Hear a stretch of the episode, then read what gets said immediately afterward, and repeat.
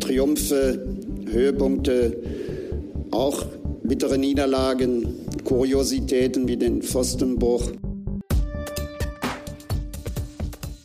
Der zehnte Bundesligaspieltag ist vorbei und unsere Borussia kann weiterhin nicht am Boris Radke Traum arbeiten. Drei Siege in Folge sind erstmal wieder nicht möglich. Nach dem 2 zu 2 in Wolfsburg verpasste Borussia also so eine schöne Sechs-Punkte-Woche. Die hätten wir uns wirklich ja durchaus ausmalen können. Ist nicht so weit gekommen. Dennoch, ich denke, mit dem 2 zu 2 können wir weitgehend zufrieden sein. Wir werden das alles jetzt aufdröseln hier im Podcast bei Pfostenbruch. Hinterlasst uns doch gerne fünf Sterne, wenn es euch im Nachhinein gefallen hat, bei Spotify, bei Apple. Ich bin Kevin und ich grüße den schon gerade angesprochenen Boris und Fabian. Hi. Hi Kevin. Hi Fabian. Ja, ich bin wieder mal enttäuscht. Äh, aber wie du es ja auch schon gesagt hast, äh, grundsätzlich geht dieses 2-2 äh, leider in Ordnung. Wie war es denn für dich, Fabian? Du warst ja schließlich vor Ort. Erzähl doch mal ein bisschen was. Ja, ähm, ich war vor Ort. Ich, ja, ich bin auch natürlich mit dem 2 zu 2, das muss man so sagen, am Ende, am Ende zufrieden, weil es hätte ja schlimmer kommen können. Das muss man ganz klar so sagen. Die letzten 20 Minuten ähm, hatte man schon den Eindruck, dass Wolfsburg tendenziell näher am 3 zu 2 war als, als wir. Ähm, in Summe war es aber ein jetzt ganz gelungener Ausflug nach Wolfsburg, wie immer. Man kommt an, man läuft einmal an den Leuten vorbei, die gerade ihren äh, neuen VW aus dem Werk abholen. Das ist erstmal soweit nichts Neues. Ähm, die gucken einen dann ein bisschen verdutzt an äh, und dann steht man da im ähm, wirklich ja merkwürdigen Gästeblock, das muss man ja so sagen. Aber, und das muss ich sagen, ich habe gestern äh, phasenweise einen wirklich hervorragenden Support von Borussia miterlebt. Ähm, ich bin ja da auch äh, immer gerne ein gewisser äh, Kritiker äh, der, der Auswärts- äh, des Auswärtssupports von Borussia. Ähm, gestern war es phasenweise allerdings sehr, sehr gut. Die ersten 20, 25 Minuten fand ich sehr, sehr gut. Ähm, da gab es einige, ähm, ja, einiges, einige Phasen dabei, wo ich wirklich, äh, wo man wirklich sehr, sehr, sehr, sehr laut war. Ähm, vor allem das Lied äh, Wir stehen in der Kurve und feuern euch an. Ähm, also ein Lied, was normalerweise so ein Klassiker ist, den die Ultras anstimmen und dann äh, erstmal abebbt, wurde gestern äh, ja wirklich auch von, äh, von der gesamten Kurve ähm, wirklich lautstark mitgesungen. Ähm, äh, und das, das war hervorragend. Äh, Beginn der zweiten Halbzeit, auch hervorragende Stimmung. Mm, leider so mit dem 2-2, äh, das war es so ein bisschen auch für die Stimmung ein Nackenschlag. Ähm, da hinten raus dann nicht mehr ganz so, ganz so gut, wo man äh, sich vielleicht gewünscht hätte, dass da, dass da nochmal der Support äh, auch voll da ist. Äh, da hat man dann tatsächlich die Wolfsburger das erste Mal gehört. Die waren 70 äh, Minuten lang überhaupt nicht zu hören aus, der, aus dem Gästeblock heraus. Äh, dann meldeten sie sich irgendwann zu Wort und da merkte man so ein bisschen, dass mit dem Spielverlauf auch die Situation auf den Rängen so ein bisschen sich verändert hat. Wolf Wolfsburg äh, hatte dann etwas Oberwasser ähm, und ähm, ja, da hieß es dann am Ende ähm, nochmal noch mal alles geben und ja, dann das 2-2 immerhin mit nach Hause nehmen. Ich glaube, äh, der Tenor dann auch im Gästeblock war, ja gut, ein 2-2 in Wolfsburg, das ja, nimmt man mal so mit, kann man machen.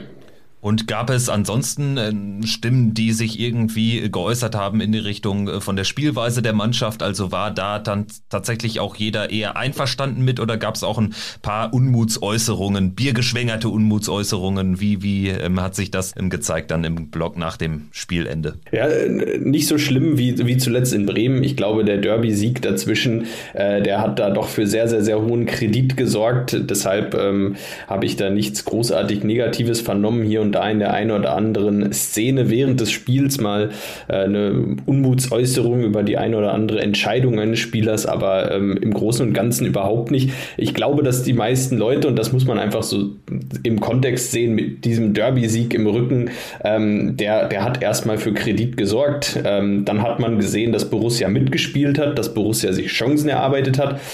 Klar, ähm, auf der Negativseite steht, dass Wolfsburg auch Chancen hatte und das nicht zu wenige und Wolfsburg auch durchaus Chancen hatte, das Spiel für sich zu entscheiden. Aber ich denke, ähm, wir haben schon schlimmere Auftritte in Wolfsburg gesehen und dieser, dieses 2 zu 2 war am Ende leistungsgerecht und ich glaube, das war dann auch so der Tenor im Block. Ähm, danke für den Derby-Sieg und ja, das 2 zu 2 nehmen wir mit.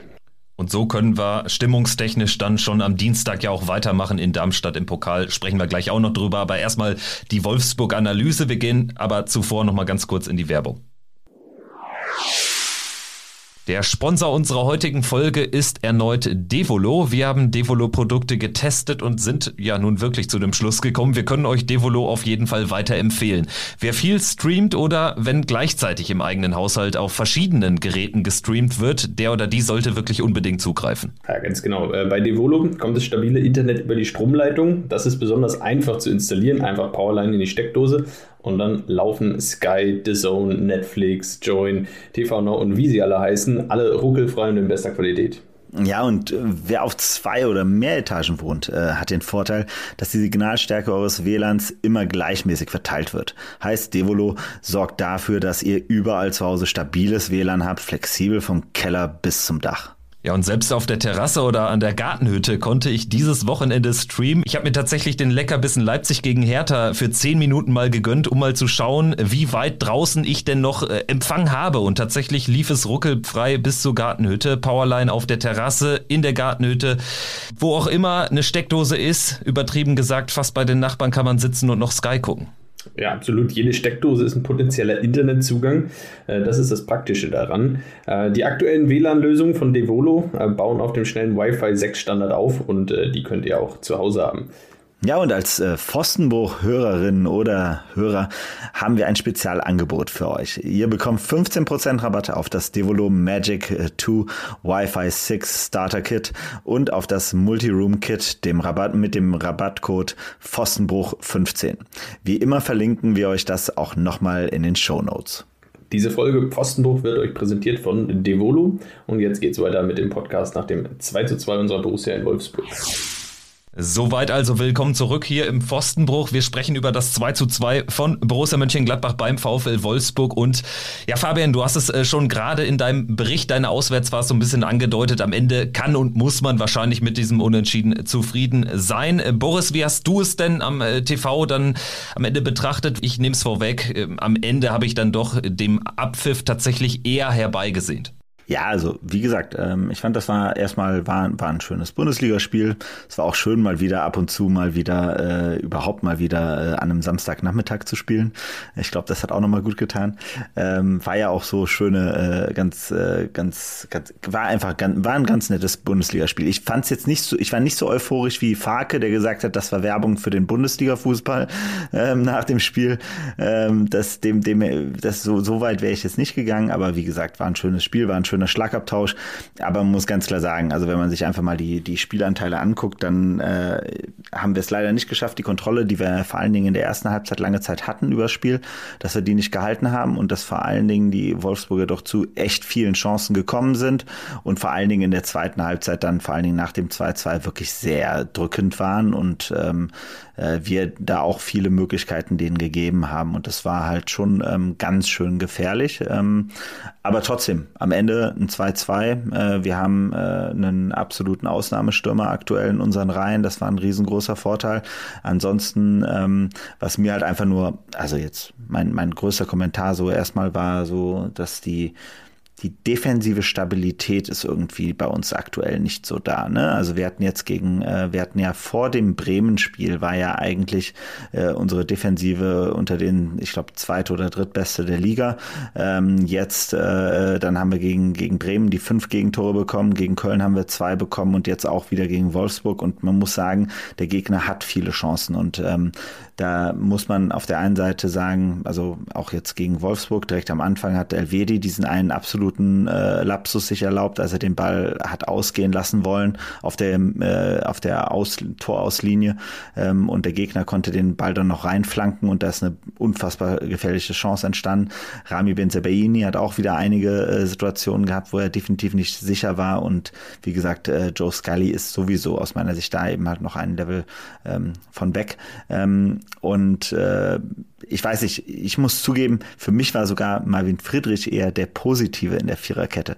Ich weiß, da haben sich bei Twitter irgendwie waren da viele Leute ganz anderer Meinung. Ich weiß nicht, wie ihr das gesehen habt, aber mir hat bei ihm echt sehr gut gefallen. Allein schon, wie oft er diese sehr schönen Vertikalpässe äh, auf die andere Seite gespielt hat. Das hat immer, das fand ich schon ganz gut, weil so etwas hat uns vor allen Dingen in der, ersten Zeit, äh, fand ich sehr stark gefehlt es waren eher ja beide Außenverteidiger, also Scully und Benze Baini defensiv so richtig wirklich viel beschäftigt, weil die Wolfsburger das Spiel natürlich dann auch sehr breit gemacht haben und die Außen dann immer wieder gesucht haben und dann nach innen geflankt haben oder auch ähm, von außen nach innen gezogen sind. Dadurch äh, eher ein bisschen unauffälligeres Spiel im Vergleich der beiden Innenverteidiger.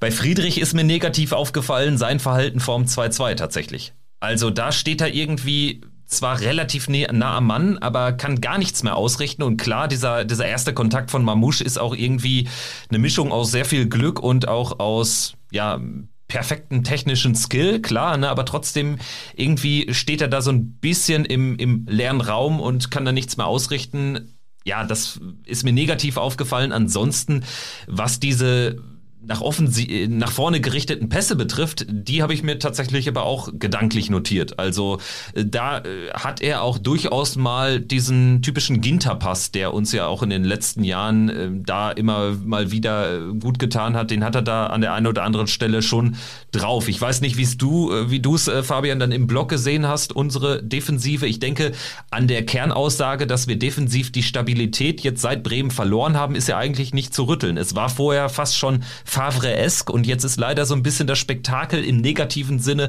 der letzten zwei Jahre. Nicht ganz so hochtrabend, aber in Ansätzen zumindest wieder da. Ne? Mir wurde äh, Joe Skelly tatsächlich ein bisschen zu oft alleine gelassen, auch auf der rechten Seite.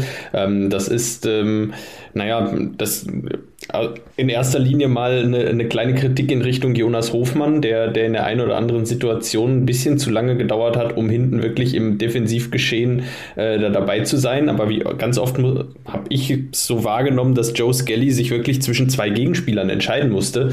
Ähm, geht er jetzt auf den ballführenden Gegenspieler drauf oder stellt er den, den Passweg zu, ähm, zu einem besser postierten Gegenspieler noch, ähm, wo er wirklich die Wahl zwischen Pest und Cholera hatte? Ähm, das er aus meiner Sicht noch ganz gut gelöst hat. Ähm, aber er war da einfach zu alleine. Er musste einfach besser unterstützt werden auf der Seite, wenn, wenn man ganz genau sieht, dass Wolfsburg versucht, das zu nutzen und dass Wolfsburg immer wieder auch versucht, äh, diese Seite zu überladen. Äh, dann muss da vielleicht nicht nur von Jonas Hofmann, sondern auch aus dem Mittelfeldzentrum einfach stärkere Unterstützung ähm, dazukommen. Und das hat mir in der einen oder anderen Situation mh, mm, ja, so ein bisschen gefehlt, dass, dass da dass ich das Gefühl hatte, ja, Skelly macht keine richtig gute Figur, ähm, aber irgendwie war er auch manchmal so eine arme Socke, der, die, die da sehr, sehr alleine gelassen wurde. Aber nur ganz kurz, also, weil das war ja auffällig bei Rami auf der linken Seite hat Kone dafür sehr, sehr stark immer abgesichert. Also das fiel ja sehr stark auf. Das heißt, also jetzt, ich bin mir da jetzt nicht sicher, hundertprozentig von der taktischen Aufstellung her, aber wäre dann Julian Weigel dann derjenige gewesen, der Jonas und, und, und Scully da hätte mehr unterstützen müssen? Ich würde sagen, das ist genau die Achillesferse in dieser, in dieser Formation von Borussia. Julian Weigel ist natürlich schon jemand, der da seine Position im zentralen Mittelfeld sehr gut hält und ja auch äh, zu Recht dann da irgendwo in dem, in dem Bereich steht. Aber ja, ähm, das ist eine, eine, sehr gute Frage. Wahrscheinlich müsste man sich da die Situation nochmal einzeln anschauen und analy durchanalysieren. Ja, weil es war ja wirklich auffällig mit, mit, äh, mit, äh, mit Kone, wie oft er doch äh, gefühlt so wie schon fast den linken Verteidiger gespielt hat, weil Rami immer ziemlich weit oben hing, äh, äh, die, die Linie entlang und damit das Spiel ja auch versucht hat, nach vorne zu drücken, aber und dann war Kone immer in diesem Raum drin. So, und das hat er, fand ich ja sogar ziemlich gut gemacht. Ähm, und da waren ja auch echt ein paar ganz schöne Szenen dabei, aber man merkte auf jeden Fall, dass die Außenverteidiger in dem Spiel eine relativ prominente Rolle in unserem Defensiv Tarifverbund hatten, weil, weil, wie gesagt, ähm, das war auf jeden Fall nicht ideal so. Ne? Und da haben die Wolfsburger uns taktisch entweder sehr, sehr gut verstanden und uns da ausgehöhlt, weil es war ja schon auffällig, die haben ja relativ stark ihr Muster durchgespielt über, den gesamten, über das gesamte Spiel und das ist relativ konsequent, hat das leider auch funktioniert. Ja, in der Tat, das ist genau das Problem, ne? dass es immer so nach diesem Schema F ging. Das hat ja schon zu Beginn angefangen. Natürlich diese erste Mega-Chance, die da aus einem Lapsus resultierte, kurz vorm, vom, vom äh, Ball ausgehen. Klar, das ist dann irgendwie ein individueller Fehler, aber ansonsten ging ja wirklich viel über die Außen und auch dieses 1 zu 1 ist ja letztendlich nicht durch die Mitte entstanden, sondern auch über die Außen und da stehen wir dann aber auch in der Zentrale nicht richtig gut äh, postiert. Ich hatte manchmal so ein das Gefühl, und das Gefühl hatte ich an den ersten Spieltagen seltener, dass irgendwie nicht alles aufeinander abgestimmt war, sobald wir den Ball nicht hatten. Und wir hatten ja relativ wenig lange Ballbesitzphasen. Und sobald so ein bisschen Chaos reinkam, wurde es dann auch fast schon immer gefährlich. Und genau auf dieses Chaos setzt ja so eine Pressing-Maschinenmannschaft wie die von Nico Kovac. Ne? Und das hat uns einfach nicht gut getan. Und da müssen wir dann am Ende, oder das ist dann wahrscheinlich auch der Grund, weshalb wir dann zufrieden sein müssen mit dem Punkt. Vielleicht, wenn wir nochmal so auch über die defensive Ausrichtung sprechen. Ähm, Manu Kone fand ich vom 2-2 schwach. Also den Ball, wenn er da in die Mitte zieht, darf er nicht so einfach verlieren. Und das ist so ein bisschen auch der Unterschied zu Julian Weigel. Also ich finde, klar, Kone ist so das Tafelsilber, was irgendwann sicherlich für sehr viel Geld und hoffentlich für sehr viel Geld weggekauft wird, wenn er nicht bei uns bleiben sollte, wovon ich nicht ausgehe langfristig. Aber man merkt schon auch manchmal, dass er, ich weiß nicht, ob es zu viel Wollen ist oder dass er so ein bisschen unbedarft in Situationen reingleitet, wo man dann schon vom TV merkt, wenn man so das Gesamte sieht, wenn du jetzt den Ball verlierst, dann wird's richtig gefährlich. Und das war dann vom 2-2 tatsächlich der Fall, weil dadurch war die Mitte natürlich offen und Mamusch konnte erst überhaupt so angespielt werden, weil ansonsten wäre man ja viel massierter gestanden in der Situation, wenn er den Ball dann nicht so dämlich verliert. Ja, äh, eine Situation, wo du auch im Stadion direkt merkst, ähm, oh Gott, nein, das, das war das war nicht gut. Manchmal gibt es ja solche Situationen, wo du genau weißt, alles klar, ähm, äh, da geht so ein leichtes Rauen ähm, durch den Block und dann weißt du ganz genau, oh je, das, äh, das kann teuer werden. Ähm, das sah im ersten Moment sogar so aus, als könnte man es dann doch ganz gut verteidigen da auf der Außenbahn. Ähm, und dann, ja, ähm, da, was Mamouche da im Zentrum macht, das ja, war schon klasse, das muss man, muss man ganz klar so sagen. Ähm, auch wenn ich dir da recht gebe in deiner Ursprungsanalyse, ähm, Friedrich muss daran. Ähm, aber um nochmal zu Kone zurückzukommen, ich fand grundsätzlich, dass er ähm, ja, es war, ich glaube, defensiv nicht sein, nicht sein stärkster Auftritt. Äh, hatte auch in den einen, im einen oder anderen Zweikampf im Mittelfeldzentrum ähm, nicht das nötige Quäntchen Glück auf seiner Seite in dem, in dem Spiel. Ähm, das hat man manchmal. Ähm, in diesem Spiel war es leider so, gerade in den letzten 20, 30 Minuten hatte ich bei Borussia oft das Gefühl, dass sie in diesen 50-50 Zweikämpfen im Mittelfeld ja auf das, auf das Nachsehen hatten. Und ähm, das hat dann genau dazu geführt, dass Wolfsburg eben die tick besseren Chancen hatte als Borussia am Ende. Ähm, ohne dass man jetzt sagen musste, dass Borussia da natürlich ähm, nur unter Druck stand. Man hatte ja selber auch die eine oder andere Chance, nochmal nach vorne zu spielen und auch vorne für Gefahr zu sorgen. Ähm, ja, äh, vielleicht am Ende, am Ende ist es einfach, wie, man es da in dem Spiel wieder gesehen hat, in der Bundesliga einfach unglaublich knapp. Und man muss einfach immer, immer an sein Maximum kommen. Und ja, das hat Kone in dem Spiel nicht ganz geschafft, auch wenn ich in, in einigen Situationen, natürlich war er wieder klasse in einigen Situationen, aber äh, ja, in, in dem einen oder anderen Zweikampf ja, hat er in diesem Spiel vielleicht noch ein bisschen Lehrgeld mal wieder gezahlt. Ja, also was mir an der Szene einfach nur besonders aufgefallen war, war einfach, dass er stehen, also dass er fast stehen geblieben ist danach. Ne? Also er macht den Fehler, so, okay, das ist halt seine Spielweise und da kann auch mal so etwas passieren, aber dann ähm, ist eben halt das, was dann in Anführungsstrichen ja das berühmte war immer bei Barcelona, dass in so einem Moment äh, dann äh, der Spieler selber als erstes hinterherjagt, so lange bis er den Ball wieder hat. Oder wer sich jetzt gestern das, äh, die Szene von äh, Dodi Luke Bacchio äh, angeschaut hat, ähm, äh, ich weiß nicht, ob ihr das gesehen habt schon auf Twitter, das ist ja ziemlich äh, rund gegangen überall, wie er ähm, äh, hinter dem ich weiß gar nicht mehr, wer das war, äh, hergelaufen ist und wirklich äh, über 60 Meter Vollsprint den Ball am Ende noch auf der Linie äh, weggehauen hat. Ähm, das sind halt so Szenen, wo, wo man einfach, was, was ich dann einfach sehr, sehr enttäuschend fand, weil wie du es ja schon sagst, Fabian, ne, wir haben äh, die die Wolfsburger waren sehr giftig, so, ne, ähm, äh, die haben so einen Maxi Arnold dabei und so weiter und so fort. Die waren immer sehr eng dran, so an allen Szenen und da haben wir leider schon recht viele Zweikämpfe dann am Ende verloren und da wirkten wir dann immer zwar die, die zwar etwas cleverer mit dem Ball umgehen können, aber eben halt die ähm, vom vom Pressing her und vom Druck her haben die Wolfsburger uns da in sehr vielen Zweikämpfen fand ich den Schneider abgekauft und das hat man einfach dann auch gemerkt, weil sie dann immer sehr schnell umgeschaltet haben und dann relativ schnell auch in, in Torchancen, zu Torchancen gekommen sind. Und das ist halt das, was dann in unserem Spielsystem dann echt schon gefährlich wird. Ne? Auf wenn ich auch sage, so ein Julian Weigel hat an sich sonst ja ein sehr, sehr starkes Spiel gemacht. In vielen Situationen, weil er wieder hervorragend wieder die Bälle verteilt hat und gerettet hat und auch dazwischen gegangen ist. Aber eben halt, äh, man merkte dann doch, äh, er war relativ auf sich alleine gestellt. Jetzt gab es ja einen Wechsel in der Startformation, verletzungsbedingt. Chris Kramer nicht dabei. Das hatten wir ja so auch schon antizipiert nach den Aussagen von Daniel Farke infolge des Derbys. Lasso Player jetzt äh, zum ersten Mal seit langer Zeit wieder in der Startelf. Hat mir auch gut gefallen. Man merkte vielleicht in der einen oder anderen Situation im Umschaltspiel, dass irgendwie noch nicht so richtig die Laufwege aufeinander abgestimmt waren. Wieder vielleicht äh, braucht das auch einfach dann ein bisschen, aber grundsätzlich einfach ein toller Fußballer. Ich denke, das hat man in Ansätzen auch wieder gemerkt.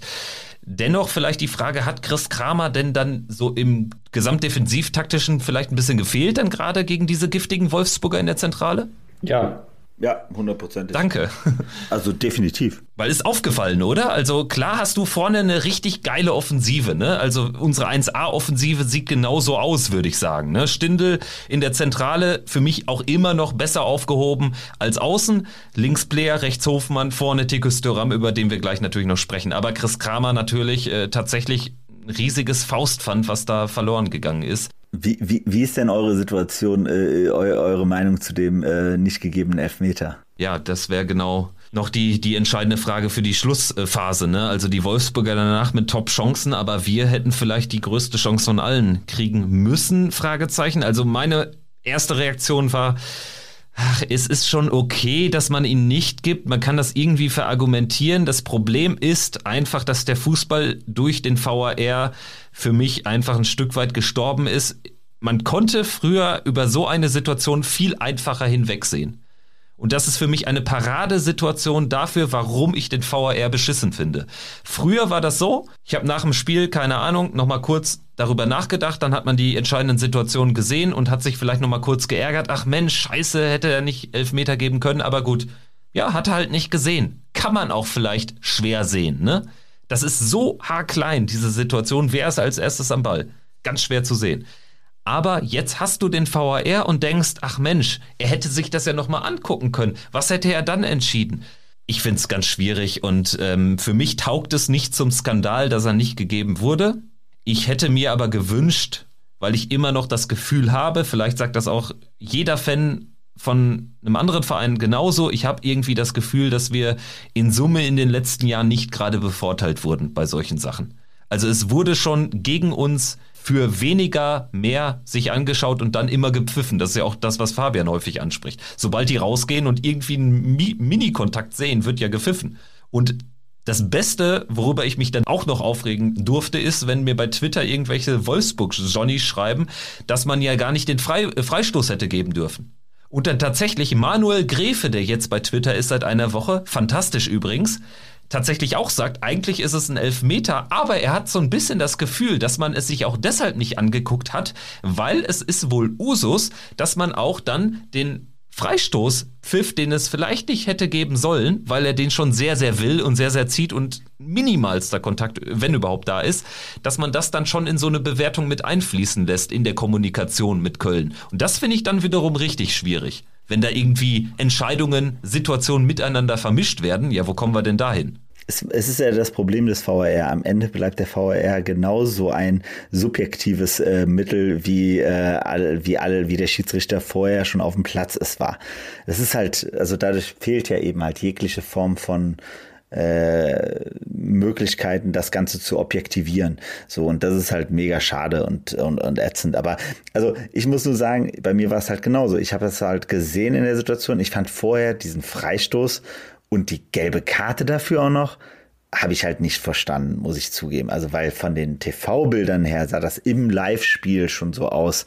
Ja, okay, da ist Tikus, der ist ja fast, der ist ja fast reingefallen in die Situation so. Ne? Und, und trotzdem finde ich, taugt es aber auch nicht, äh, um Gelb wegen Schwalbe zu geben. Ist so ein ganz genau, genau. Das, äh, das wäre es auch ne? nicht. Das wäre keine, es war keine Schwalbe, aber mein Gott, also die, die, der, der Tikus ist bei ihm auf den Fuß getreten, dadurch ist er aus weggerutscht. Das war ja alles in Ordnung sozusagen, aber mein Gott, so, auf jeden Fall war diese Situation, dann kommt dieser schöne Freistoß, muss man sagen, von Rami Benzebaini. Ich warte ja immer noch auf den Moment, wenn wir das erste Mal wieder ein Freistoßtor schießen als Borussia.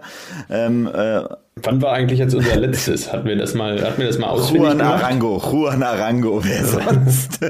Wenn ich mir hier an meinem Arango-Trikot vorbeigehe bei mir im Haus, ich denke jeden Tag daran, wann Borussia Mönchengladbach endlich mal wieder fähig ist, ein Freistoßtor zu erzielen. Chaka, Chaka oder, oder Arango, einer von meinen, nein, ich weiß es nicht. Schreibt es uns einfach mal, das würde genau. mich jetzt ernsthaft interessiert. Letz, letzte Woche hat es mir auch sehr stark gefallen. Also ich habe sehr gute äh, Nachrichten bekommen auf unsere Diskussion zu dem äh, Grund, warum wir in der ersten Halbzeit äh, nicht auf die Süd gespielt haben, sondern schon auf die Nord gespielt haben. Denn es war wirklich, und das haben mir dann mehrere Quellen äh, geschrieben, äh, aufgrund äh, des, des Sonneneinfalls, dass die Sonne so tief stand und der Kölner Torhüter dafür die gesamte erste Halbzeit quasi immer gegen die Sonne geguckt hat und das ihn wirklich sehr, sehr stark irritiert hat. Und in der zweiten Halbzeit gab es das nicht mehr, das Problem. Fand ich super. Deshalb also gerne immer solches Feedback äh, uns geben. Das ist mega gut. Äh, das hilft uns allen, glaube ich. Aber ja, also deswegen, also erstmal geiler Freistoß von Rami und dann kommt diese Szene und im ersten Moment wirkte das so nach dem Motto, die sind beide da reingerasselt und klar bleibt Tikus liegen und fordert einen, aber ähm, das war für mich keine hundertprozentige Situation. So, und dann sieht man nur die Bilder und in den Bildern sieht es eben halt schon ganz schön anders aus, finde ich. Auch da wieder hängt es von der Einstellung ab. Es gab auch da wieder am Anfang eine Einstellung, die sah auch nicht schlimm aus. Aber dann gab es, glaube ich, zwei Einstellungen, wo es sehr, sehr eindeutig fand, war aus meiner Sicht, dass äh, Arnold da nur auf den Körper geguckt hat und äh, de facto nichts anderes äh, im, im Kopf hatte, als ihn da wegzuhauen. Wie war es im Blog? Ja, genau. In, in, in, Summe zeigt es ja mal wieder, ähm, wie überflüssig eigentlich dieser gesamte Videobeweis ist, wenn man im Stadion steht. Also ich meine, aus 100 Metern Entfernung, äh, ich sehe, ich sehe das Tickus Feld, wie alle einmal laut aufgeschrien, ey, Schiedsrichter pfeift nicht, drei Sekunden später ist die Szene vergessen.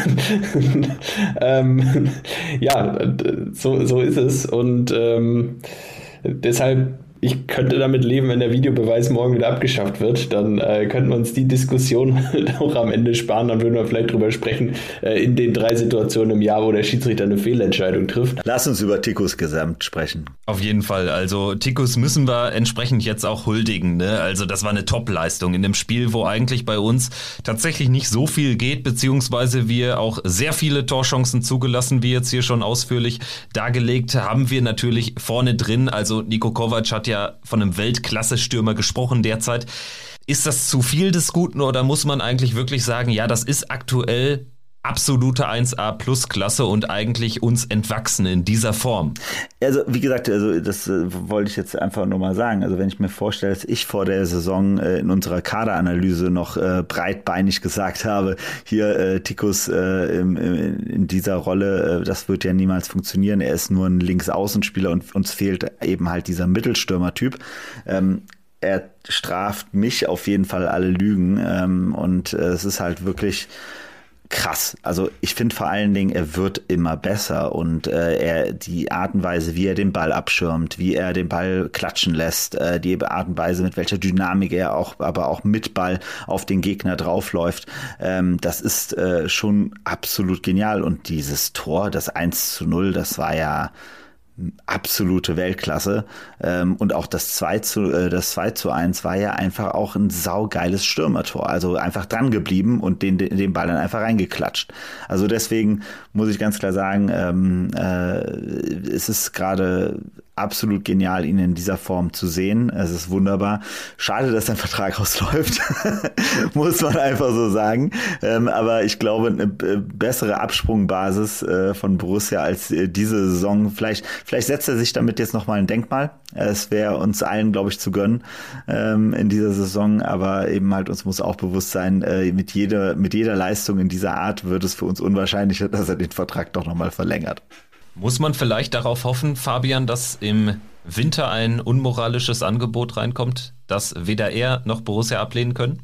Ja, ich weiß gar nicht, wie unmoralisch das Angebot sein sollte.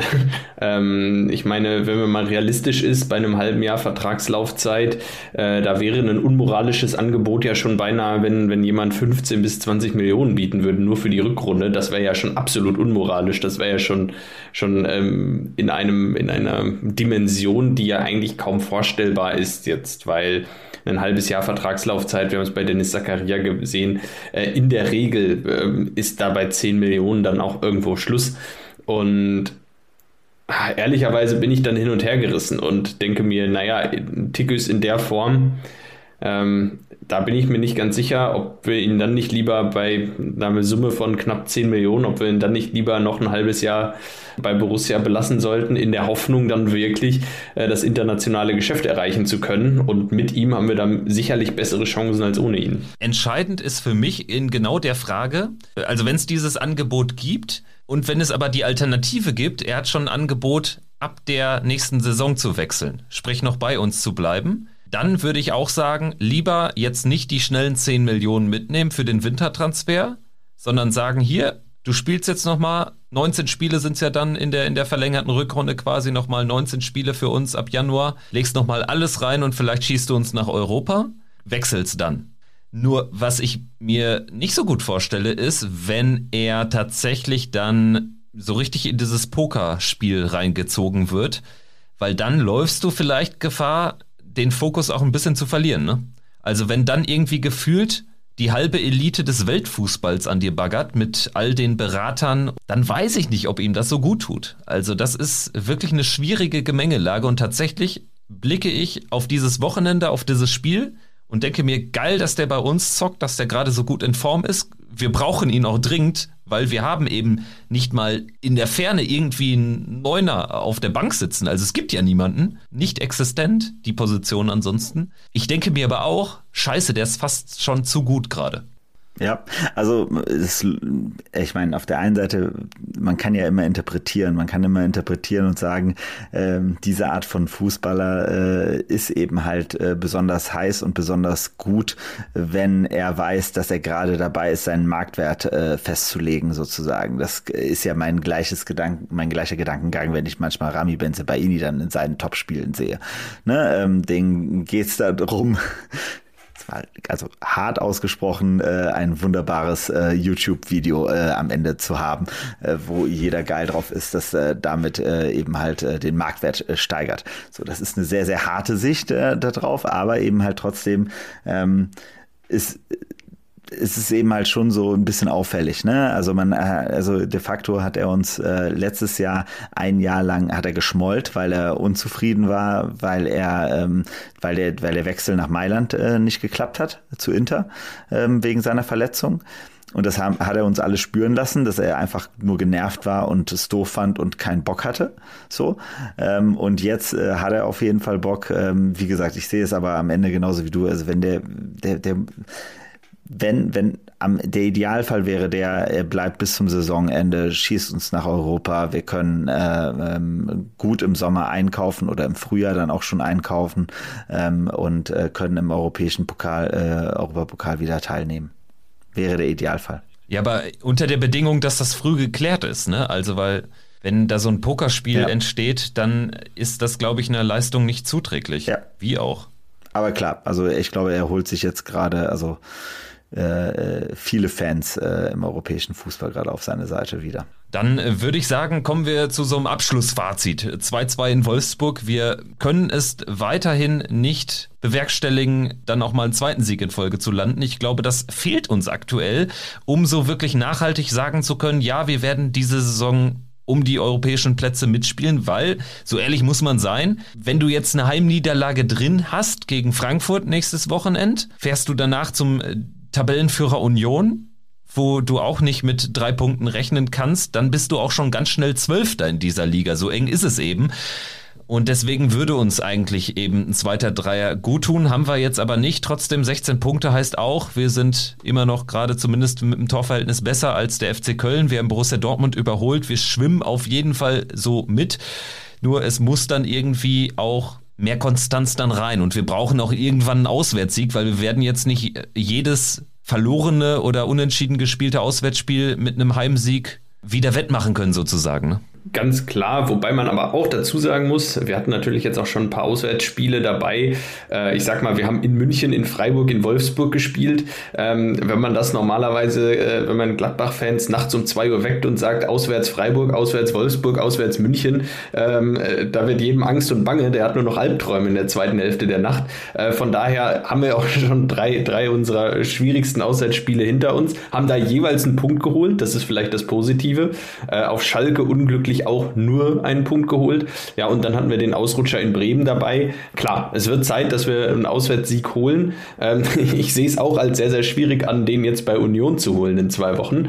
Äh, nichtsdestotrotz, wenn ich mal zurückdenke ähm, an das, was wir vor dem Oktober jetzt besprochen haben, wo wir gesagt haben, schwieriger Oktober. Ich glaube, wenn wir, was wir da auf unsere Wunschliste geschrieben haben, am Ende waren, waren so knapp sieben, acht Punkte für Borussia, äh, Derby-Sieg und äh, die nächste Runde im Pokal. Und ich sag mal so, da sind wir gerade noch auf Kurs. Also ich denke auch, wir sind aktuell ähm, grundsätzlich ähm, auf Kurs. Man muss auch äh, berücksichtigen, dass der Kader jetzt gerade noch im, also das ist jetzt, jetzt sind wir noch an dem Punkt, wo die letzte äh, Patrone noch funktioniert.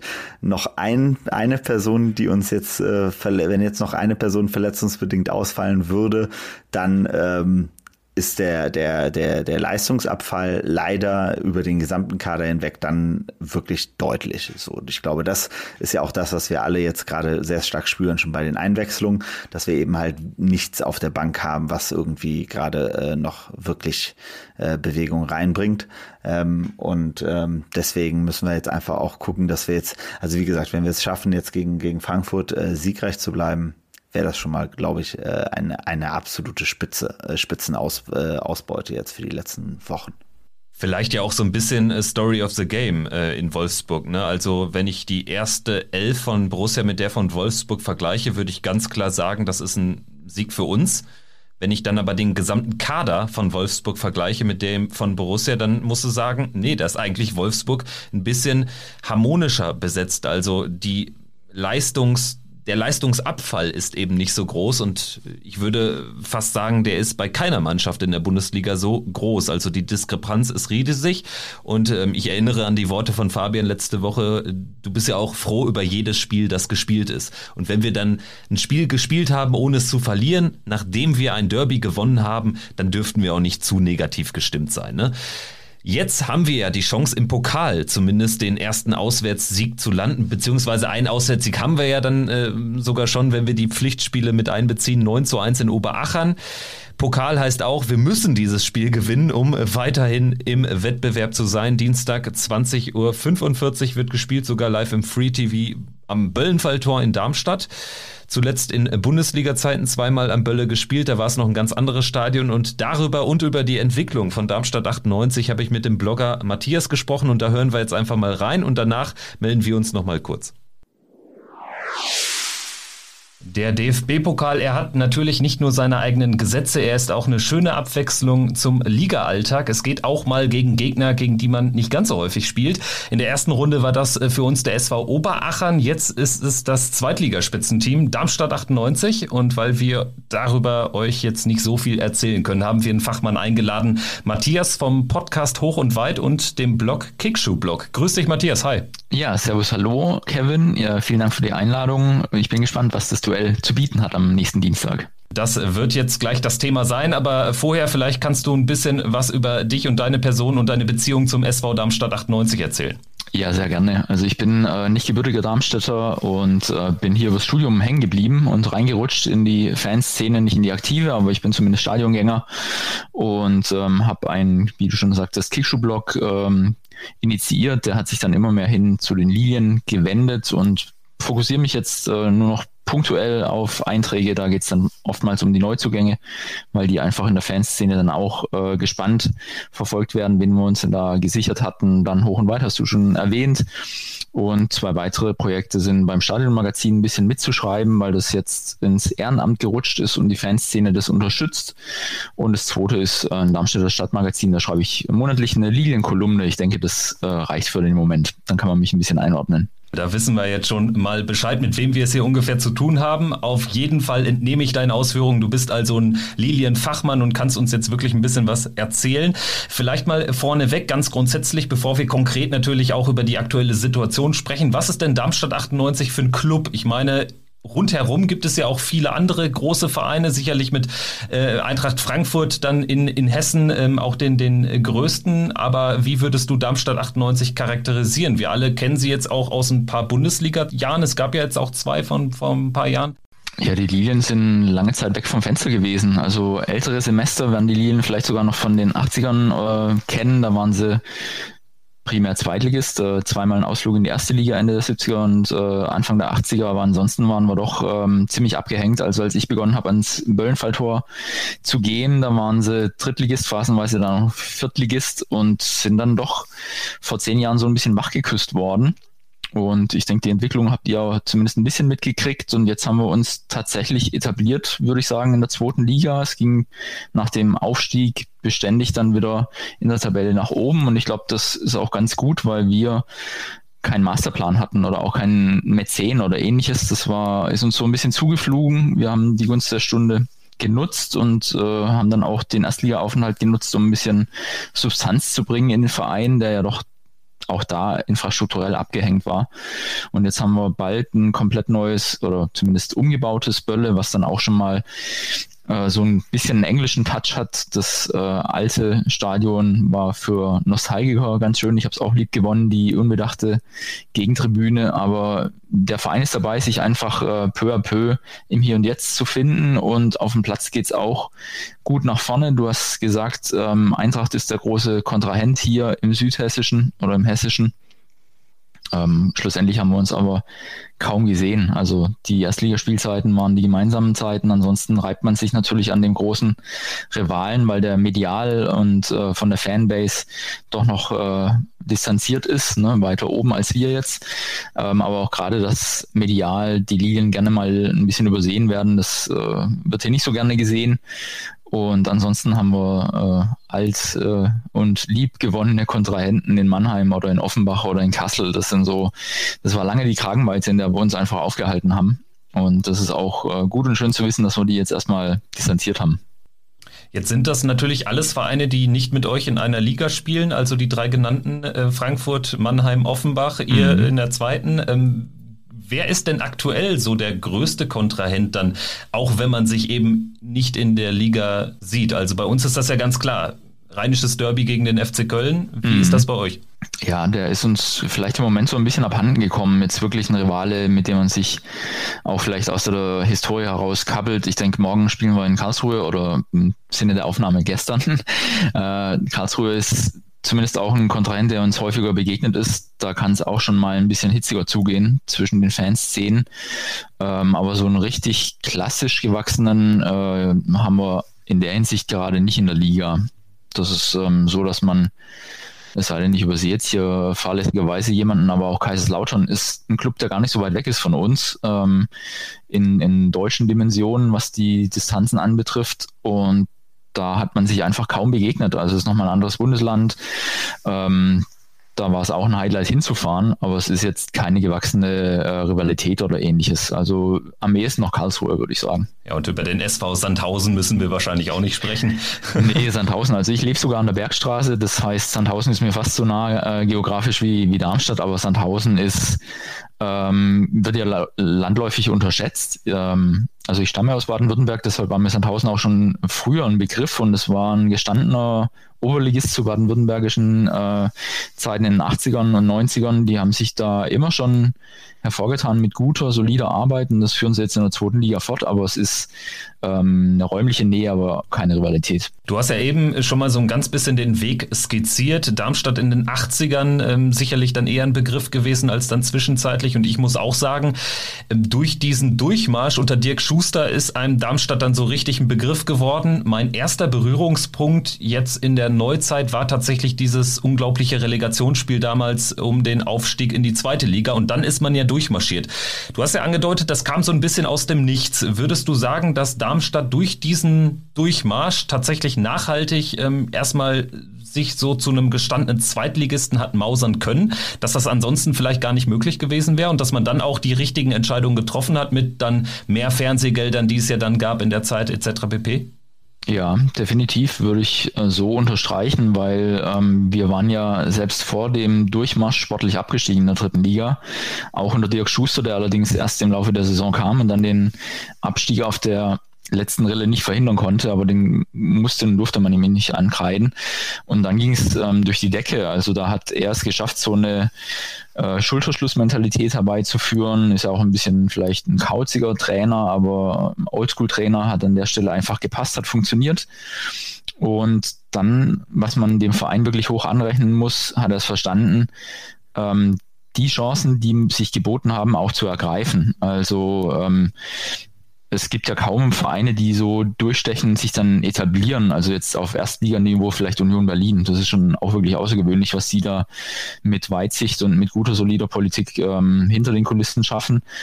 Und wir haben es tatsächlich auch geschafft. Und das, äh, der Durchmarsch war schon ein Wunder, aber für mich ist es auch schon noch ein kleineres Wunder, dass man sich jetzt so hat äh, fangen können. Also dass man nicht jetzt zum Jojo-Club wurde, sondern dass man ähm, den Zweitliga-Abstieg dann vermeiden konnte. Das war auch durchaus im Rahmen des Möglichen nach dem Erstliga-Abstieg. Aber jetzt hat man, meine ich, zwei zehnte Plätze, dann ging es hoch auf fünf, sieben, zuletzt vier, jetzt auch schon wieder Top drei. Also da wächst was und es ist gut zu sehen, dass es ähm, mittlerweile auf einem soliden Fundament basiert und peu à peu geht. Ja, und nicht jetzt irgendwelche hochtrabenden Gedankenspiele, sondern man bleibt schon mit den Füßen auf dem Boden. Das gefällt mir ganz gut. Du hast eben auch schon kurz angerissen, äh, den Umbau des Bölle. Äh, so wie ich mich jetzt mal informiert habe, ist das jetzt fast abgeschlossen. Äh, man hat jetzt noch nicht die volle Kapazität, das haben wir jetzt auch zu spüren bekommen als Gästekontingent. Mhm. Da wurde es jetzt auch gar nicht so leicht an Karten zu kommen. Es ist uns dann schlussendlich gelungen, aber es war wirklich schwierig. Umbau quasi zu einem reinen Fußballstadion. Ähm, wie sehr ähm, würdest du das bislang als gelungen oder generell diesen Schritt auch als notwendig erachten? Ja, wenn man sich das Bölle von früher vor Augen führt, dann war es mit einer Aschenbahn. Es war nicht mehr, ja, es war kein Tarzan, es war eine Aschenbahn und äh, hatte so einen leicht morbiden Charakter. Ähm, war für mich nicht anders gekannt, deshalb auch lieb gewonnen, aber mittlerweile stellt sich so dar, dass schon zu Erstliga-Zeiten hinter die Torauslinien zwei mobile Tribünen gerückt sind und dann hat man die Gegengerade aufgegeben und eine neue hingebaut, äh, eine zweirangige und die Haupttribüne wird jetzt äh, im Dezember offiziell eingeweiht und zur Rückrunde steht sie dann auch in voller Pracht zur Verfügung. Jetzt hatte man begonnen beim letzten Heimspiel schon Teile der Haupttribüne zu öffnen, also es wird immer mehr, die Ecken sind offen, das meinte ich mit englischer Charakter, ähm, sprich die alten Flutlichtmasten stehen noch. Ähm, und ja, wir hatten so ein bisschen Wehmut schon dabei, aber ich glaube, man hat das neue Bölle jetzt schon auch sehr schnell angenommen aus Fanszene. Es gibt tatsächlich ähm, Die Hard Beispiele, die gehen nicht mehr hin, aber ich glaube, das lässt sich an einer Hand abzählen. Und ich habe jetzt meinen äh, Stammplatz auch auf der Gegengerade gefunden. Das ist äh, etwas beengter, aber man ist näher ans Spielfeld gerückt. Äh, man hat einen guten, einen besseren Draufblick auf, auf den Rasen und es ist tatsächlich lauter. Wer hätte das gedacht? Also mit einem Dach über dem Kopf, da ist schon nochmal mehr Wumms dahinter. Ähm, insofern, ja, man hat es erstmal ein bisschen skeptisch betrachtet, aber ich finde, man hat es sehr schnell angenommen jetzt auch das neue Umfeld. Dann sind wir jetzt sozusagen im Hier und Jetzt angekommen, ähm, auch jetzt mit Blick auf die sportliche Situation. Dann muss man sicherlich auch ein, zwei Sätze verlieren über die letzte Saison, wo Darmstadt natürlich eine herausragende Bilanz am Ende da stehen hat. Am 32. Spieltag auf den zweiten Platz springt, dann in Düsseldorf verliert und am Ende ja auch so ein bisschen darunter gelitten hat, dass eben die ganz großen drei Clubs da vorne drin waren, ne? mit Bremen, Schalke und dem HSV. Trotzdem hat man ja jetzt diesen Schwung komplett mitnehmen können, oder täuscht das? Ähm, also ist, ist das jetzt eine e-, Entwicklung, die ihr auch habt kommen sehen, oder ist es doch ein bisschen überraschend, dass man da wirklich hat weitermachen können? Ja, ist wahrscheinlich schon auch überraschend, ähm, um da nochmal in die Vergangenheit zu blicken. Wir hatten ja ähm, das Vergnügen, mit Markus Anfang zusammenzuarbeiten. Das ging anfänglich nicht wirklich gut. Dann kam es doch im Zuge der Rückrunde, als er eigentlich schon angezählt war, nochmal zu einem veritablen Lauf und dann hatte man sich noch ein bisschen in die erste Hälfte katapultieren können. Dann hatte man gedacht, okay, jetzt greift irgendwie das System. Dann war er plötzlich in Bremen und wir mussten gucken, wer ihn ersetzt. Und das war dann Lieberknecht und ähm, Lieberknecht hat ja auch bei manchen so ein Image, wo sie gerne drüber wegsehen, aber ich finde, er hat hier einiges angezündet. Also äh, ich hatte das Vergnügen oder ja, die Ehre mit ihm, das Auftaktinterview für den Lilienkurier, für das Stadionmagazin zu führen mit einem Mitschreiber zusammen. Und da haben wir ähm, so gesagt, ja, eine Stunde reden wir und dann wurden es zwei. Also er ist jemand, der auf Augenhöhe einem begegnet, der nahbar ist, der auch interessiert ist an, was ich jetzt so aus dem Spielerumfeld auch gehört habe, an der Person hinter dem Spieler, nicht nur am Spieler per se. Und das heißt, ähm, er passt so ein bisschen wie Arsch auf Eimer. Also er er hat sich sehr schnell mit den Begebenheiten hier zurechtgefunden. Er findet Darmstadt von der Größe her eine geile Stadt, weil er glaubt, so mit 150.000 Einwohnern, da kann man ein gutes Umfeld schaffen. Und ähm, die Fans, wenn die sehen, dass auf dem Platz ähm, guter Fußball gespielt wird, dass auch mal ein langen Ball bedarf oder auch mal einen gewissen körperlichen Einsatz, dann kann er die hinter die Mannschaft bringen. Das ist vollkommen aufgegangen. Also wir hatten ja, glaube ich, letzte Saison um die 70 Tore oder sowas, also sehr offensiver Spielstil der mit den Neuzugängen auch sofort funktioniert hat. Ähm, Doppelspitze kannten wir in Darmstadt gar nicht. also es war noch schon mal was Neues. Systemumstellung, die dann auch aufgegangen ist mit Luca Pfeiffer und mit Philipp Tietz. Ähm, und jetzt hat er es geschafft, mit einer nochmaligen Umstellung ähm, das Level zu halten. Also wir sind nicht mehr so der Hurra-Stil, wie er phasenweise letzte Saison war, sondern jetzt spielen wir zwar auch mit einer Doppelspitze, aber die ist anders getaktet, weil Braden Manu ist ein kleiner, wuseliger ähm, Stürmer, der auch mal das freie Radikal darstellt. Und hinten dran spielen wir plötzlich mit Dreier- Fünferkette, also in der letzten Linie. Sowas ähm, gab es davor auch nicht. Da waren 4-4-2 ziemlich zementiert oder davor ein 4-5-1. Und jetzt ist es eben dann doch äh, eine Dreierkette und ein Mittelfeld mit, die von eben den Außenspielern sehr stark von hinten raus unterstützt wird. Und auch dieses System funktioniert, aber nicht mehr in diesem Hurra-Stil. Die Mannschaft scheint mir ein bisschen gereift zu sein und ein bisschen mehr zu wissen, worauf es ankommt. Ähm, ich meine, wir waren diese Saison auch erst in drei Spielen in Rückstand geraten. Ähm, einmal am ersten Spieltag gleich in der ersten Minute und dann ging es in die Binsen. Ähm, aber ansonsten in Kaiserslautern mal drei Minuten zurückgelegen und in Paderborn, glaube ich, sechs. Also das war's. Das heißt, die Mannschaft ähm, scheint ganz gut ein Gespür dafür zu haben, wie sie agieren müssen und dann auch einen Vorsprung abzusichern, zumindest auf Zweitliganiveau. Und euer Podcastname mit Hoch und Weit, inwieweit ist das äh, Programm bei den Lilien in dieser Saison? Ähm, also es wird nicht völlig weggeschoben, aber ähm, es ist, also Thorsten Lieberknecht meinte auch damals so sinngemäß in dem Gespräch, ähm, ja, er findet auch mal einen langen Ball geil, wenn er was bringt und nicht, wenn er nur dazu dient, den Ball aus der Gefahrenzone zu bewältigen. Ähm, also klar, den weiten Ball, den gibt's nach wie vor, aber man versucht schon mehr spielerisches Element einkehren zu lassen. Und da hatte man auch jetzt mittlerweile, finde ich, das passende Personal zusammen. Also wer jetzt leider fehlt gegen Gladbach, ist ähm, ähm, Schnellhardt.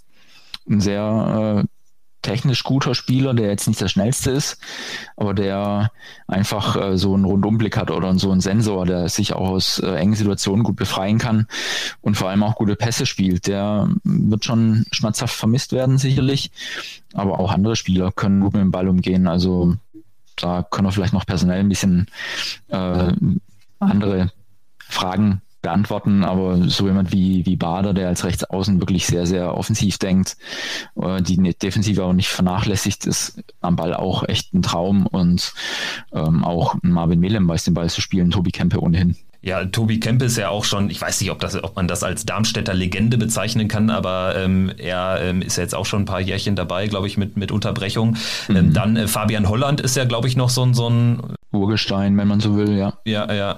Und ansonsten ist mir jetzt noch aufgefallen, gerade mit Blick auf die Defensive, Kollege Zimmermann, der müsste ja Daniel Farke sehr gut bekannt sein aus Norwich. Ähm, das ist ja auch ein Stammspieler bei euch neben Pfeiffer, ne? Richtig, ähm, in der Innenverteidigung, ähm, wenn wir eine Dreierkette spielen, wobei wir im letzten Spiel ähm, Zweierkette, äh, also zwei Innenverteidiger hatten und eine Viererkette damit wieder. Ähm, vielleicht bleibt es dabei, dass es jetzt tatsächlich eine Viererkette ist, was dann aber anhand der Auffäll äh, Ausfälle von Giasula, der auch nicht spielen wird und schnell hat, äh, damit in Verbindung zu sehen ist. Ja, und Zimmermann kam, als die Saison, meine ich, gerade so am Anlaufen war und ähm, er war mir ein namentlichen Begriff. Ähm, ich habe dann auch einen englischen Journalisten für meinen Blog gewinnen können, der mir Fragen zu ihm beantwortet hat. Und das war fast schon eine Liebeserklärung von dem Journalisten, weil er sagte, der hat sich so äh, auf Norwich eingelassen und hat so ein hohes Standing in der Kabine, aber auch bei den Fans. War wohl auch mal in Norwich an der Uni und hat da einen Vortrag gehalten. Ähm, scheint ein absolut patenter Kopf zu sein, war jetzt aber sehr verletzungsanfällig und hat deshalb zum Schluss keine große Rolle mehr gespielt. Ähm, dann kam er zu uns und dann war ich auch erstmal gespannt, okay, wie ist es, wenn einer wieder ähm, eine Liga spielt, die er noch gar nicht kennt. Also er hat nie zweite Bundesliga gespielt und sich dann ähm, hier erstmal auch äh, als fit erweisen muss. Und bislang geht es gut auf. Also er scheint mir einfach alle Sinne beisammen zu haben. Ähm, ist neben Patrick Pfeiffer in der Innenverteidigung tatsächlich auch nochmal für den Moment eine Säule. Also hat sich gut eingefügt. Ich glaube, wir haben jetzt ähm, elf Gegentore oder 13, also nicht so viele. Da spielen sie sicherlich auch mit einem Faktor. Und ähm, ja, hat er auch eine Vergangenheit bei Gladbach, meine ich, in der zweiten Mannschaft. Und Daniel Farke kennt er durch Norwich, ja. Von 2012 bis 2014 bei unserer zweiten, dann bei Dortmund 2, dann natürlich dann mit, mit Daniel Farke in Verbindung gekommen und dann waren es auch fünf Jahre in Norwich, also ist ja auch ähm, mhm eine gewisse Zeit und jetzt bei Darmstadt eben tatsächlich jetzt ja auch gut angekommen, wie du jetzt gerade berichtet hast, nach, nach ähm, anfänglichen Schwierigkeiten oder auch Verletzungsproblemen. Er war sogar in Norwich äh, Kapitän, hat sie als Kapitän äh, beim ersten Aufstieg in die äh, Premier League geführt und dann schlug so ein bisschen der Verletzungsteufel zu. Aber auch sein erster Einsatz in Darmstadt war gegen Sandhausen am zweiten Spieltag. Da wurde er in der Woche davor verpflichtet und er musste dann verletzungsbedingt ähm, aushelfen, sprich ein Innenverteidiger schied aus, er kam rein und er war sofort ähm, am Sprechen, also ein sehr kommunikativer Spieler, so wie es mir scheint. Da habe ich mir gedacht, na, ob das seine Mitspieler zu schätzen wissen, wenn einer zwei Trainingseinheiten hat und dann auf dem Spielfeld gleich herkommt und viel redet. Aber ja, ich denke mal, das ist seine Stärke, auch so die Erfahrung und ähm, eine Mannschaft zu führen. Ja. Insgesamt mit Blick auf dieses Pokalduell, Borussia Mönchengladbach ja eine Mannschaft, die jetzt nach zwei Trainerfehlgriffen so ein bisschen auf den Reset-Knopf gedrückt hat. Jetzt wird sehr ballbesitzorientiert gespielt unter Farke. Sicherlich ein Spielstil, der in der Bundesliga gar nicht mehr so oft in Erscheinung tritt, wenn man die ganzen Pressing-Maschinen betrachtet. Was würdest du denn sagen? Siehst du eher eine Chance, dass das äh, aus eurer Sicht matchen könnte, dass ihr da vielleicht über Konter dann tatsächlich ähm, die ein oder andere Chance euch erspielen könnt? Oder glaubst du schon, ja, das könnte dann ähm, schwierig werden für euch? Natürlich ist diese Liga dazwischen, aber so grundsätzlich von den spielerischen Ausrichtungen. Mhm, sehr gute Frage. Ähm, in der zweiten Liga gibt es ja jetzt, ähm, ich finde, der Fußball in der zweiten Liga ist nicht so schlecht. Also das ist auch irgendwie nicht irgendwie nur Holzen und sonst was. Ich finde, da hat sich in den letzten Jahren schon auch etwas getan, selbst wenn diese Woche im Rasenfunk das Urteil eher ein bisschen negativ war. Aber ich finde, ähm, da trauen sich schon immer mehr Mannschaften zu, mit dem Ball was zu machen. Natürlich ist Umschaltspiel immer noch Trumpf. Ähm, deshalb gibt es nicht so viele per se Ballbesitzmannschaften, die agieren wollen. Der HSV wäre eine natürlich. Und gegen die haben wir gewonnen. Ähm, beim HSV allerdings. Das heißt, ähm, ist ein bisschen Glaskugelleserei, kann ich jetzt nicht sagen, ob uns das wirklich wohltut oder zu Pass kommt. Aber ich denke schon, dass ähm, der Coaching-Staff dann schon auch guckt, wie man Gladbach vielleicht wehtun kann. Also ich würde jetzt nicht davon ausgehen, dass Darmstadt ähm, das Spiel in die Hand nimmt, aber sie werden auch nicht jetzt das Kaninchen vor der Schlange sein. Also ich glaube, die haben einfach jetzt einen Lauf von bis zum Karlsruher Spiel 10 äh, Spielen ohne Niederlage. Da ist auch ein bisschen was gewachsen. Jetzt gibt es natürlich auch die verletzten Spieler, die fehlen, aber ja, mal schauen. Ich denke, äh, als Underdog lebt sich ja ganz gut. Auf jeden Fall. Ähm, wie ist denn generell so die Stimmungslage jetzt, wenn man dieses Spiel betrachtet? Wir nehmen jetzt auf am Freitag vor dem Karlsruhe-Spiel. Mhm. Du hast auch eben nochmal die besondere Brisanz angesprochen. Dann generell muss man ja sagen, geht's auch für Darmstadt in dieser Saison definitiv um mehr als irgendeinen Mittelfeldplatz. Also da wird man wahrscheinlich dann auch tatsächlich die Ambition haben, dann vielleicht hoch zu gehen. Ähm, inwieweit ist dann dieses Spiel gegen die Borussia von hoher Bedeutung oder vielleicht auch nicht? Ähm, ja, ich glaube, das Wort Aufstieg, um den Faden mal aufzugreifen, den wird man hier jetzt nicht offiziell ähm, platzieren. Aber sicherlich will man, wenn man Vierter war, auch jetzt nicht in der nächsten Saison, also sprich in dieser Zehnter werden oder so. Also man will sich da schon vorne etablieren und wenn sich die Tür auftut, dann gerne auch äh, die Chance ergreifen. Ähm, als Lilien-Fan war der DFB-Pokal lange Zeit schon so etwas Glänzendes. Also weil Dritt- und Viertligisten spielen jetzt nicht per se in der bunten DFB-Pokal.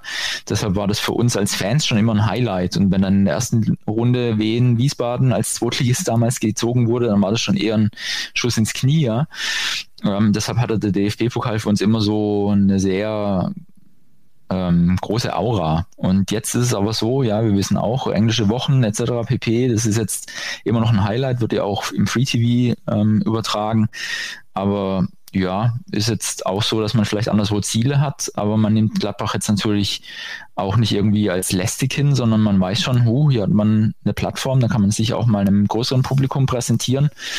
Und Lieberknecht hat gestern auch in der PK gesagt, ähm, sie werden jetzt gegen Karlsruhe nicht nachlassen, weil sie Gladbach vor der Brust haben. Also sie gehen jetzt jedes Spiel einfach seriös an und wissen, da gibt es eine Chance, die es zu ergreifen gilt oder zumindest versucht man sich so gut wie möglich zu verkaufen und jetzt ähm, hat man dann drei Tage nach Gladbach auch schon wieder Kiel zu Hause. Das ist tatsächlich ein hartes Brett, aber ihr seid ja auch nicht anders gewohnt.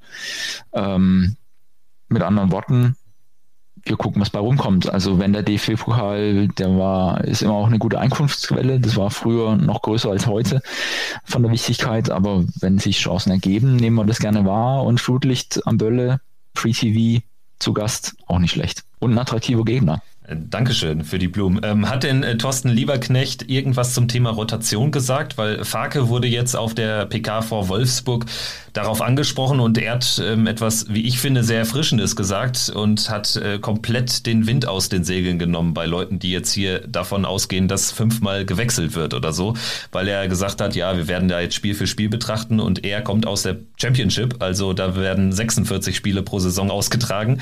Wie ähm, schätzt du da Thorsten Lieberknecht Lieberknecht ein? Also sind da vielleicht äh, ein paar Änderungen zu erwarten oder gibt es keine große Rotation? Ich glaube nicht, dass er jetzt, ähm, also wenn man diese Aussage von gestern deuten darf, dann glaube ich, dass er nicht ähm, sonderlich groß rotiert. Bei uns ist es allerdings auch so, dass schon auch die Verteidigungskette anfangs der Saison regelmäßig durchgewechselt werden musste, weil es einfach Sperren gab oder Verletzungen. Das heißt, ähm, es gab immer wieder neue Köpfe in der Mannschaft, aber die haben dann ihre Leistung auch gebracht und waren deshalb nicht irgendwie Notnagel. Also es gibt ähm, zwar ein Korsett, aber es gibt immer auch Leute, die reinrotieren und dann auch auch ihre ähm, Leistung bringen und ihre Pflicht erfüllen. Also deshalb kann man jetzt gar nicht sagen, es gibt die elf Spieler und wenn da einer fehlt, dann ähm, sieht es schon düster aus. Also wir haben mittlerweile, glaube ich, eine gute Breite im Kader und deshalb kann man nicht sagen, wenn jetzt ähm, der raus ist und von mir aus ein Emir Karic spielt, dann ist das ein Downgrade. Also sicherlich fehlt dann was, aber er bringt dann wiederum seine Qualitäten rein. Und deshalb glaube ich, ähm, Lieberknecht stellt immer die für ihn dann beste ähm, elf auf und das ist dann nicht irgendwie, ähm, wir gucken jetzt, Gladbach kommt, in Karlsruhe spielt jetzt irgendwie jemand, der erst 20 Einsatzminuten hat oder so. Also das gewiss nicht. Ich glaube, er nimmt es genauso ernst und er nimmt jeden Gegner ernst. Und ich sag mal so, ähm, die guten Pokalerinnerungen an Heimspiele gegen Gladbach ähm, dürften ja bei euch liegen. Also keine zehn Jahre her, Branimir Gotta Latte. verschießt den entscheidenden letzten Elfmeter. Ich ähm, denke, du wirst dich dran erinnern können, ne? Sehr gut. Also es war ein unfassbar heißer Tag. Ich glaube, danach hatte ich äh, einen kleinen Sonnenstich oder so. Also ne, fehlende äh, flehendes Dach als Stichwort, ja, war tatsächlich so mit äh, eine Initialzündung, glaube ich sogar, weil das war die Saison, in der wir dann schlussendlich Bielefeld in der Relegation geschlagen hatten. Also das war sozusagen ein guter Einstieg in die Drittligasaison. Die Mannschaft war ziemlich umgekrempelt, war ja dann später so als die Mannschaft der Namenlosen oder die Mannschaft der Gescheiterten auch äh, besittelt worden, weil es eben viele Spieler waren, die jetzt nicht mehr jung waren, die aber anderswo nicht mehr gewünscht waren und dann sich in Darmstadt zu so einem verschworenen Haufen zusammengefunden haben. Und an dieses Spiel, klar, kann ich mich sehr gut erinnern, weil ähm, da war erstmal so der Auftritt sehr leidenschaftlich und letztendlich von Drittligisten auch überzeugend. Und sich dann da im Elfmeterschießen durchzusetzen, war so ein bisschen die Kirsche auf der ganzen Geschichte und hat vielleicht so ein bisschen auch gezeigt dem Team, wir können mehr als nur nicht absteigen. Vielleicht geht ja was. Ja, und dann hat man, glaube ich, auch wenige Wochen später ähm, Rostock 6 zu 0 besiegt zum Beispiel. Also da ging irgendwie so ein bisschen ein Aha-Effekt um damals.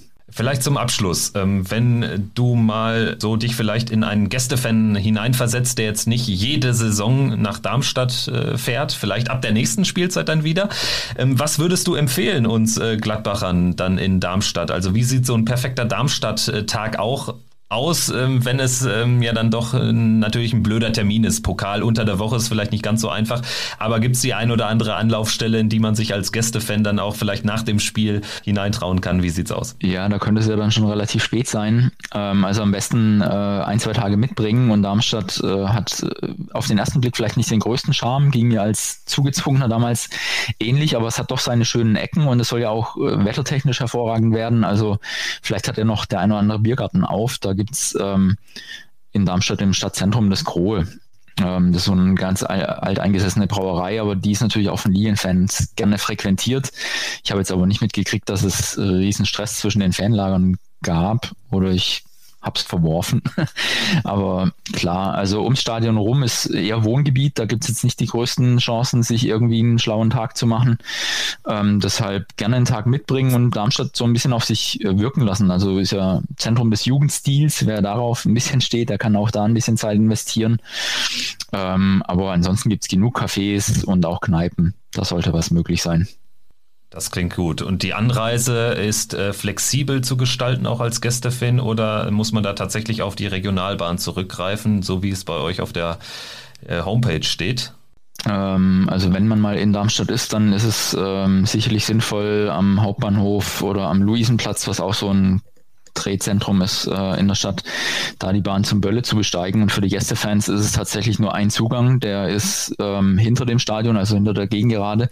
Man hat also auch jetzt nicht so viele Möglichkeiten, sich mit den Lilienfans zu mischen. Ähm, es sei denn, man sitzt auf der Nordtribüne, die grenzt dann die Gegengerade an. Da gibt es immer mal auch Gästefans, aber ich weiß nicht, wie die an die Tickets kommen, weil der offizielle Verkauf dürfte es eigentlich nicht sein. Zumindest bei euch der offizielle Verkauf.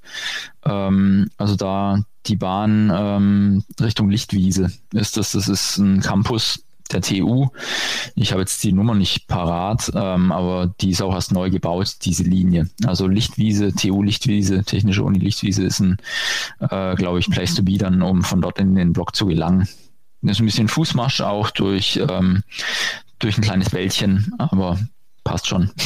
Das erinnert mich an den Pokal in Sandhausen. Da waren wir ja, ja vor drei genau. Jahren. Das war unsere erste Podcast-Folge tatsächlich. Mhm. Und jetzt sind wir ja halbwegs in der Nähe. Ich hoffe aus unserer Sicht natürlich, dass wir da auch mit einem blauen Auge davonkommen. Wünsche aber auf jeden Fall dir und deinen Mitstreitern natürlich auch ein schönes Spiel. Erstmal weiterhin auch eine erfolgreiche Zweitligaspielzeit. Ja, vielen Dank. Euch auch alles Gute und Gladbach steht ja auch für einen gewissen Spielstil. Dann zeigt ihn diese Saison mal wieder auch in der, im Oberhaus. vielen Dank. Dankeschön, Matthias. Mach's gut. Danke dir. Soweit also das Interview vorab aufgezeichnet am Freitag mit Darmstadt-Blogger Matthias. Und ja, man hätte es vielleicht schon ahnen können. Der HSV liefert eine Stallvorlage am Freitagabend, verliert das Derby bei Pauli und Darmstadt springt tatsächlich an die Tabellenspitze. Also wir sprechen über den Tabellenführer der zweiten Liga, gegen den wir da am Dienstag spielen. Und vielleicht an euch mal die Frage, man kann ja vielleicht sagen, äh, jetzt ein Auswärtsspiel auf Schalke oder in Bochum wäre fast sogar noch einfacher, oder? Ist das ein bisschen zu ketzerisch formuliert? Nö, ich finde, das kann man durchaus so sagen. Ähm, ich sag mal, fußballerisch, ähm, klar, hat vielleicht, haben vielleicht Bochum oder Schalke ähm, punktuell auf der einen oder anderen Position eine etwas höhere Qualität, aber als Mannschaft funktioniert Darmstadt 98 momentan besser. Die haben momentan ein unglaubliches Selbstvertrauen. Die haben seit drei Monaten kein Spiel verloren. Letzte Niederlage in einem Pflichtspiel war der Saisonauftakt Mitte Juli gegen Jan Regensburg zu Hause. Und das zeigt, wie schwer diese Aufgabe wird wie gesagt, ich glaube, das wird ein brutales Spiel. Also hundertprozentig. Ähm, die Dame, also ich bin jetzt kein großer äh, Verfolger der zweiten Liga, muss ich zugeben. Ähm, und ich habe jetzt auch bestimmt keine äh, Spiele der letzten Wochen von denen äh, mir live angeguckt. Ähm, aber das, was ich ein bisschen so mitbekommen habe, ist halt einfach, es wird, äh, ist eine starke Mannschaft, die scheinen auch sehr gut, ähm, einfach sehr, sehr stabil zu sein. Ähm, und dementsprechend wird das für uns ein absolutes, also es wird auf dem Level eines Bundesligaspiels sein und das muss uns halt einfach bewusst sein. Allerdings muss ich jetzt auch sagen, der Kader ist jetzt, ich meine, wir sind, haben eben halt kein Europa und so weiter und so fort. Das heißt, also äh, eine englische Woche sollten wir jetzt auch locker wegstecken. Also da kann mir keiner ankommen mit von wegen äh, Doppelbelastung oder so etwas. Äh, das sollten wir jetzt gar nicht äh, erst aufkommen lassen, aber es wird halt einfach ein spannendes Spiel. Es wird, glaube ich, ein geiles Pokalspiel. Also das ist genau das, was man ja gerne hat. Also ein äh, ambitionierter Zweitligist, ähm, abends äh, Flutlicht äh, bei denen zu Hause ähm, gegen gegen den äh, etablierten äh, Bundesligisten spielen. Ähm, das ist äh, das, woraus äh, geile Pokalfights gemacht werden normalerweise. Das ist genau der Punkt. Und äh, weil du gerade die Doppelbelastung ansprichst, also klar, es ist eine englische Woche, aber es ist ja eben de facto die einzige, die man hat außerhalb der Bundesliga, wenn man nicht europäisch spielt. Und Daniel Fark hat ja in der Pressekonferenz vor Wolfsburg auch schon sehr klar was dazu gesagt. Also ich fand das sehr erfrischend, dass er zum Beispiel seine Zeit in Norwich äh, da äh, mit einbezogen hat in die Antwort. Und zwar hat er ja gesagt, in Norwich hatten wir 46 Spiele die Saison. Da ist es eher no normal, dass man alle drei, vier Tage spielt spielt in der Championship in England. Das ist ein richtiges Stahlbad und ähm, man müsste gar nicht über Rotation nachdenken. Also das ist jetzt kein Muss. Ich bin trotzdem gespannt, ob es vielleicht doch ein, zwei Änderungen gibt. Aber tatsächlich würde es mich auch nicht wundern, äh, wundern, wenn wir mit der exakt gleichen Aufstellung da spielen. Vielleicht ein, zwei Änderungen maximal, aber mehr wird es da nicht geben und mehr bietet der Kader aber auch nicht. Ich glaube, dieses Spiel bietet, bietet sich halt nicht dazu an, um jetzt irgendwie Hermann, Ngumu, Conor Noss, Rocco Reitz und wie sie alle heißen spielen zu lassen. Das sehe ich ehrlich gesagt nicht nicht. Das könntest du dann machen, wie wenn du, äh, wie, wie die Eintracht aus Frankfurt jetzt bei den Stuttgarter Kickers ran muss, bei einem Fünftligisten. Aber das kannst du bei einem Zweitligisten, der sogar Tabellenführer ist, gar nicht riskieren. Nein, das, das sehe ich auch nicht und äh, ich glaube, wenn sich wenn noch einer mal Anschauungsunterricht äh, haben muss, der wie man wie man auftritt nach mit Doppelbelastung, der sollte sich das Spiel von Union heute mal gegen Dortmund angucken. Äh, die spielen haben einen riesigen Kampf am Donnerstag äh, geliefert schon in der Europa League äh, und jetzt spielen sie drei Tage später gegen Dortmund und laufen Dortmund in Grund und Boden. Also ich sag mal so, ähm, wer noch Fragen hat zur Doppelbelastung, der soll sich einfach das Spiel angucken und dann, äh, dann am äh, Dienstag ohne, ohne zu murren da auf den Platz gehen und, äh, und sein Laufpensum runterziehen. Also ich glaube, ähm, ich glaube auch, dass wir, dass wir da wenige Veränderungen sehen werden in der Startelf. Das ist ein wichtiges Spiel. Ähm, das äh, entscheidet auch, wie dieser Monat natürlich so ein bisschen wahrgenommen wird oder diese, diese Saisonphase jetzt gerade. Ähm, zwei ganz, ganz wichtige Spiele verlierst du beide, Darmstadt und Frankfurt jetzt, dann, dann fährst du mit einem richtigen ähm, Klotz am Bein nach, äh, nach Berlin zur Union, zum Tabellenführer, hast dann ein richtiges Spiel vor dir. Wenn du beide Spiele gewinnst, dann fährst du nach Berlin und hast ein Bonusspiel. Bist gut dabei, hast einen guten Oktober gespielt, dann kann ich hier bei Union gar nichts aus dem, aus dem Konzept bringen. Dann kannst du da dein Spiel spielen und fertig. Deshalb ganz entscheidende Woche, ähm, ganz wichtig. Ja, ich freue mich auch. Äh, also ich weiß, es ist eine, seid ihr jetzt, ihr seid dabei in Darmstadt, ne? Beide. Genau. Ja. Ja, ich bin, ich bin am Wochenende in Frankfurt mit dabei. Äh, gegen, gegen Frankfurt, also zu Hause. Pfostenbruch immer vertreten. Ne? Sehr, sehr gut. Also daran kann es nicht liegen, zumal ja dann hinterher auch noch das äh, Spiel bei Union stattfindet und äh, wir da mittlerweile auch genügend Karten haben, auch unter anderem über diesen Weg hier. Also der Aufruf hat gefruchtet. Danke nochmal an dieser Stelle. Jetzt aber erstmal Darmstadt und ich würde äh, Fabian auch nochmal beipflichten, es ist auch für die Stimmung im Verein unfassbar wichtig. Ich würde sogar sagen, so ein Pokalspiel in Darmstadt ist fast wichtiger als ein Bundesligaspiel gegen Frankfurt, weil damit befleckst du einfach eine ganze Saison. Das ist so wie letzte Saison in Hannover. So peinlich kann es ja kaum werden, als 3 zu 0 vor 300 Zuschauern in Hannover auszuscheiden, nachdem du 5-0 gegen die Bayern gewonnen hast. Trotzdem sollten wir da irgendwie weiterkommen. Und wir dürfen jetzt den Gegner auch nicht zu stark reden. Weil es ist immer noch ein Zweitligist und wenn du die erste Mannschaft von Borussia Mönchengladbach, die Top 11, über die 11 von Darmstadt legst, dann bist du auf, ich würde jetzt mal sagen, mindestens 10,5 Positionen auch wirklich besser. Und das müssen wir einfach zeigen. Ne? Und ich freue mich einfach aufs Spiel, ich freue mich aufs Stadion. Ähm, nach dem Umbau jetzt, ähm, ich kann mich erinnern, äh, einmal, einmal war ich da, erstes Spiel, glaube ich, von Dieter Hecking damals, Mitte Januar. 0-0. 0-0, ähm, es war bitterkalt, traumhaftes Wetter äh, und der erste und einzige Einsatz von Bamuaka Simakala im Trikot von Borussia Mönchengladbach, den Dieter Hecking damals ausgekramt hat und gesagt hat, warum hast du eigentlich noch kein Bundesligaspiel? Es wird höchste Zeit. Und es blieb dann auch sein einziger Einsatz. Also, äh, ähm, damals äh, der Gästeblock auch schon spannend. Ich bin gespannt, wie es jetzt gelöst ist und äh, freue mich sehr auf das Stadion und vor allem nach dem Umbau der, der Tribüne. Und Bar Muaka Simakala spielt übrigens mittlerweile nach Zwischenstation bei Roda Kerkrade, Elversberg und Rödinghausen beim VfL Osnabrück. Immerhin. Ja, und da hat er sogar ein paar Mal, äh, ist er da sogar aufgefallen. Also der hat da auch ein paar äh, ganz gute Spiele gemacht. In der Tat, also im Schnitt trifft er jedes dritte bis vierte Spiel. Wirklich stabil, cool. Super, ich würde sagen, damit haben wir es für diese Woche, beziehungsweise stimmt nicht ganz, wir melden uns nach Darmstadt mit einer kurzen Spezialausgabe. Hoffentlich sprechen wir dann über einen erfolgreichen Sieg und können uns dann auch mal mit der Pokal-Achtelfinalauslosung beschäftigen. Aber, aber, aber, aber warte, wann, wann ist denn diese äh, Auslosung wieder? Weil ihr seid ja, du, ihr seid ja immer die Experten, wann diese Auslosungen sind und ich habe davon nie Ahnung. Deshalb sag's doch mal bitte. Also diesmal glaube ich nicht, werden wir spielen, weil Samstagabend um 18.30 Uhr sind die meistens nicht. Ja, das Problem ist, ich wollte um diese Frage von Boris wirklich rumkommen, weil ich habe, ich habe tatsächlich noch nichts gefunden. Immer von Spiel zu Spiel denken, Kevin. Okay, gut, alles klar. Also das deutet darauf hin, dass sie vielleicht wirklich noch nicht am Sonntag ist. Ja gut, das, das Achtelfinale ist ja auch erst äh, im Februar dann, oder? Ja, es wird erst im, es wird erst nach Katar gespielt. Apropos Katar, ich kann jedem von euch nur diesen äh, ähm, Podcast gerade empfehlen, der auf Spotify äh, angeboten wird äh, zu der Katar WM äh, vom von Spiegel, also ich glaube Spiegel Süddeutsche und äh, und und, und ähm, Spotify selber sehr zu empfehlen. Unfassbar ein großer Weg, äh, großer Grund, wieder mal zu boykottieren. Das lassen wir auf jeden Fall so stehen und das können wir drei sicherlich nur unterstreichen. Ich würde sagen, jetzt sind wir aber wirklich durch und vielleicht wissen wir nächste Folge schon mehr, wann die Pokalauslosung ist. Da bin ich optimistisch. das habe ich mir ins Hausaufgabenheft geschrieben. Also, bis dahin macht's gut. Tschüss. Ciao, ciao. Ciao.